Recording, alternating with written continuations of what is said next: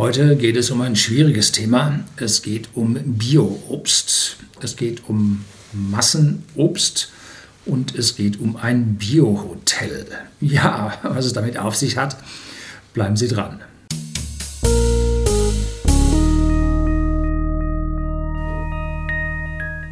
Guten Abend und herzlich willkommen im Unternehmerblog, kurz Unterblog genannt. Begleiten Sie mich auf meinem Lebensweg und lernen Sie die Geheimnisse der Gesellschaft und Wirtschaft kennen, die von Politik und Medien gerne verschwiegen werden.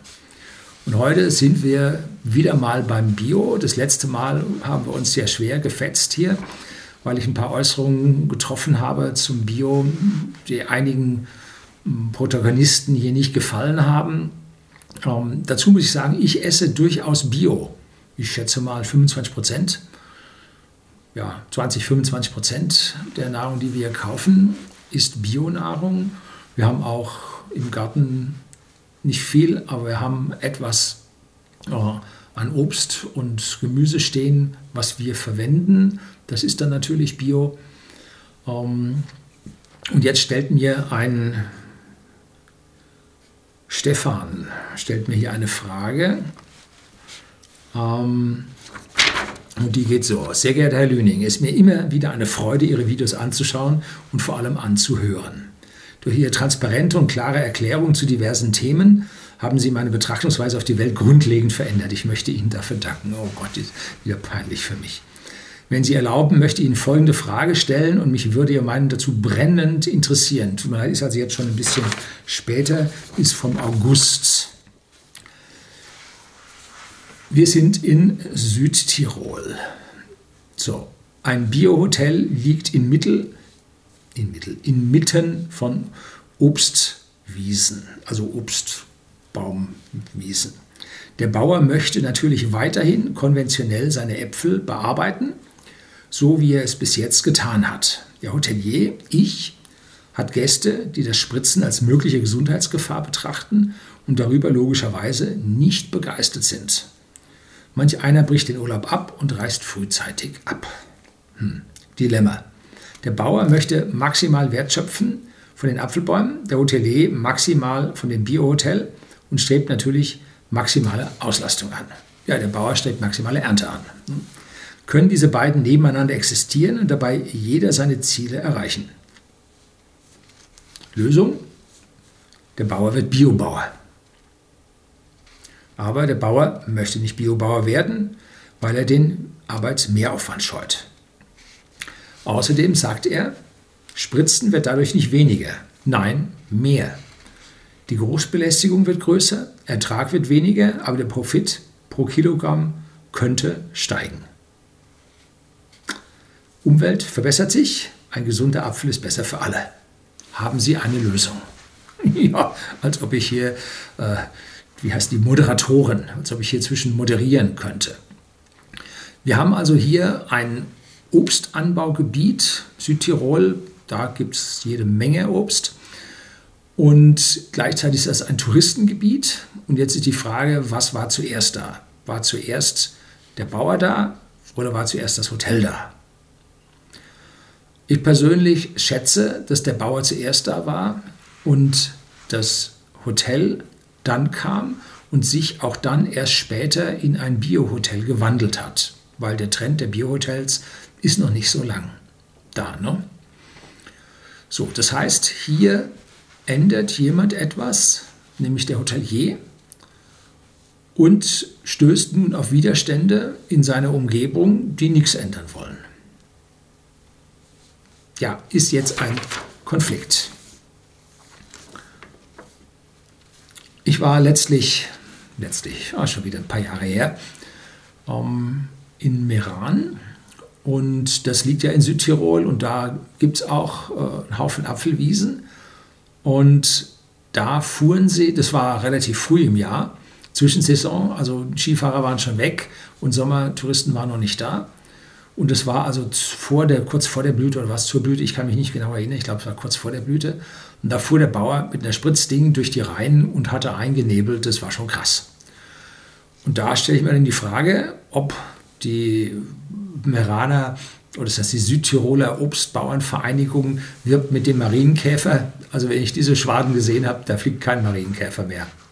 Glaube ich nicht. Ähm, gut. Aus meiner Bekanntschaft, habe ich letztlich schon mal von gesprochen, weiß ich, dass es Biobauern unglaublich schwer haben. Und wo passiert die größte Vernichtung von Lebensmitteln? Nicht in den Supermärkten, ne, sondern auf den Feldern der Biobauern, die unter, ja, unter diesen unverkäuflichen Produkten leiden. Bei den Äpfeln hat es Vorteile. Die, die nicht so schön aussehen, gehen also dann in den Apfelsaft und man kann Bio-Apfelsaft nehmen, äh, daraus machen. Da geht es noch, aber bei anderen hm, geht es nicht so einfach und einfach nicht so viel Nachfrage nach diesen ganzen Säften da ist. Und es gibt dann dort äh, den Einsatz von alternativen Schädlingsbekämpfungsmitteln, auf die der Bauer dort anspricht und sagt, das wird eher mehr, weil die Biospritzmittel ja weniger wirksam sind als die chemische Keule. So, also er muss vermutlich mehr spritzen in geringeren Abständen und dann ist natürlich auch der Kundschaft von dem Hotel schwer zu vermitteln, der fährt ja schon wieder dadurch. Und dann zu sagen, das ist ein Biobauer und der spritzt mit Bio, ja, schwierig ähm, ob man das glaubt oder nicht. Es gibt da mitunter alte, sogenannte Biospritzmittel. Ich habe mal davon gehört, vielleicht kann hier äh, ein Biobauer, schaut ja hier regelmäßig zu.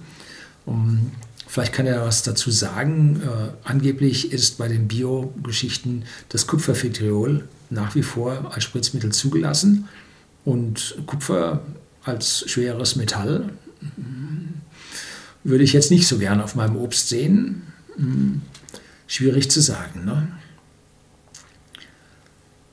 Wo ist die Lösung? Ja, wie gesagt, ich bin kein Berater, keine Ahnung. Äh, sicher ist für mich, dass die Welt ohne moderne Technologie nicht satt wird.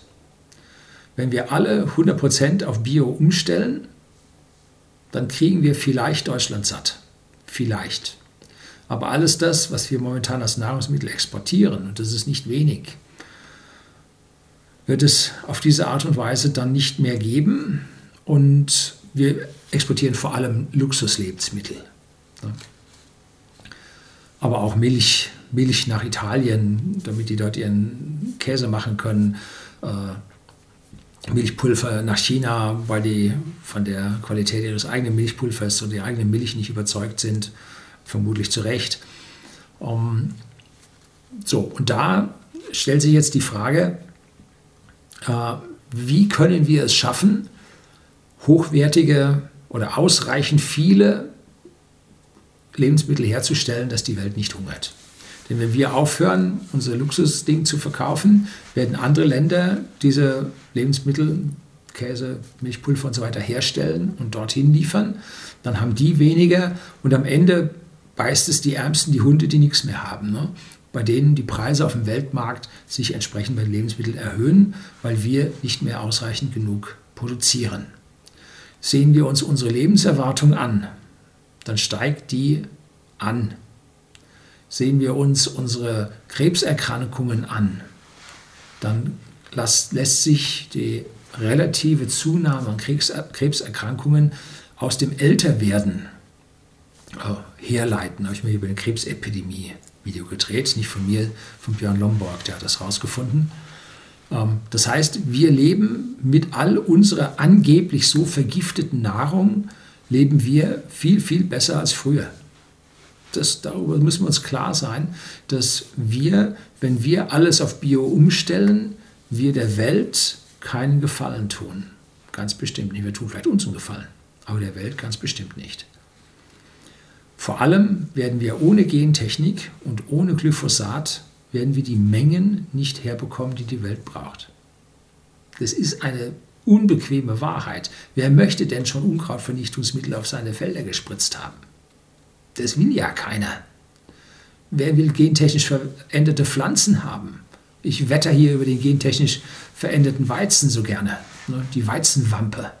Hier ein Video drüber gedreht. Also ich will das auch nicht. Aber die Lösung für die Welt ist einfach mehr Nahrungsmittel. Ne? Und ihnen zu sagen, die Firma ist selber schuld und so, das ist ethisch aus meiner persönlichen Sicht nicht tragbar. wie sollen wir an der Stelle voranschreiten? Was könnte die Lösung sein? Also ich kann mir ein paar Dinge vorstellen, dass Sie in Ihrem Hotel äh, eine Betriebsruhe haben, zwei Wochen kein Betrieb, und die legen Sie genau dahin, wo die Hauptspritzsaison des Bauern ist. So, dann haben Sie beides voneinander getrennt. Was ich nicht weiß, macht mich nicht heiß. Oder Sie sprechen mit dem Bauern ab, dass der Bauer in der Nacht spritzt. Ist natürlich schwierig, wenn man sich diese Traktoren anhört. Das sind unglaublich laute, laute Geräte. Ne? So, ich habe letztlich mal über mein, mein Fahrrad äh, gesprochen, da nebendran ein Bauer ein Feld beackert. Also von Schalldämpfern haben die noch nichts gehört. Ne? Also brutal laut sind diese Traktoren. Um, ähm, aber es gibt jetzt die ersten Elektrotraktoren. Und wenn man jetzt nur da ein Gebläse anschließt, und jetzt nicht riesige Furchen ziehen muss, wenn man diese hohe Leistung hat, dann kann ich mir vorstellen, dass man mit dem Elektrotraktor hier in der Nacht durchaus äh, mit der Spritze fahren kann, dass die Leute dann davon optisch und äh, lautstärkemäßig nicht so belastet sind. Wäre also eine Möglichkeit. Ne? Kann man ja auch noch erzählen, ja, wenn also dann nachts dunkel ist und man spritzt, dann äh, hat das noch einen positiven Einfluss äh, auf das ganze Wachstum und so. Die ganzen Leute im Bio. Nein, das ist jetzt Unrecht. Es gibt einige Leute in diesen Öko-Bio-Hotels, die springen auf solche Dinge an. Ja, gut. Also viel mehr fällt mir zu der Sache auch nicht ein, ist aber ein sehr schönes Beispiel, wie Änderung immer zu Konflikten führt und wie im Prinzip moralisch gesetzte Gutdinge nicht immer gut sind, sondern nur vermeintlich gut sind und die, denen man die Amoral vorwirft, vielleicht doch moralisch gar nicht so verwerflich sind, wie man das selber nun von denen meint. Ne? Also ein bisschen auch die andere Seite verstehen ähm, und vor allem an der einen Seite, an der, auf der eigenen Stelle auch mal ein bisschen einen Schritt zurücknehmen und auch dem anderen da etwas entgegenkommen und nicht einfach fordern, das ist ja moralisch gut, das muss man machen. Fällt mir ein, wir müssen demnächst mal ein Video über Moral und Ethik drehen. Das sind zwei grundlegend verschiedene Dinge. Ja, so, das soll es gewesen sein. Leider keine Lösung. Denken Sie mal drüber nach. Vielleicht diskutieren Sie auch unten drunter. Herzlichen Dank fürs Zuschauen.